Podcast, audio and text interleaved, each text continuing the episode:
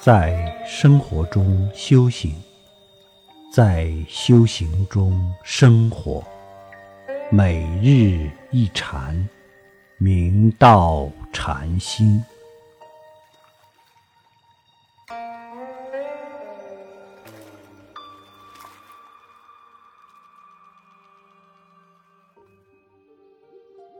我们凡事预则立，不预则废，要高瞻远瞩。一定要有前瞻性，要志行高远。我们一定要站在生命的高度去规划人生整个的过程，才能驾驭生命，超越生命。师傅的人生历程中也是向着此目标努力。在大学的时候，当大家还在依赖父母的时候，我已经开始践行自立。自己勤工俭学，学费、生活费自给自足。那时候钱没少赚，奖学金也没少拿。创业与学业两不误。当大家为了毕业而冲刺时，我已经找好了工作；当大家稳定了工作单位时，我已经辞职自己创业了。当大家也创业打拼的时候，我已经成功了。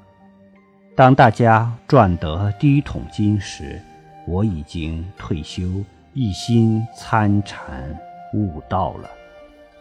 当有些先知先觉者开始参禅时，我已经出家了。我们在觉悟人生和奉献人生的道路上精进前行，视野一定不要放在狭小的时空，而要心包太虚，两周杀戒。如此，我们生命的广度和深度将无限的扩展，才能真正触及我们生命的内涵和真谛。我们福报的增长是没有尽头的。伟大的佛陀、祖师大德们的福德，让我们叹为观止。当你完全发心去奉献的时候，整个法界会增益你的福德资粮。同样的奉献，得到的财富多，培植的福德就少；得到的财富少，培植的福德就多。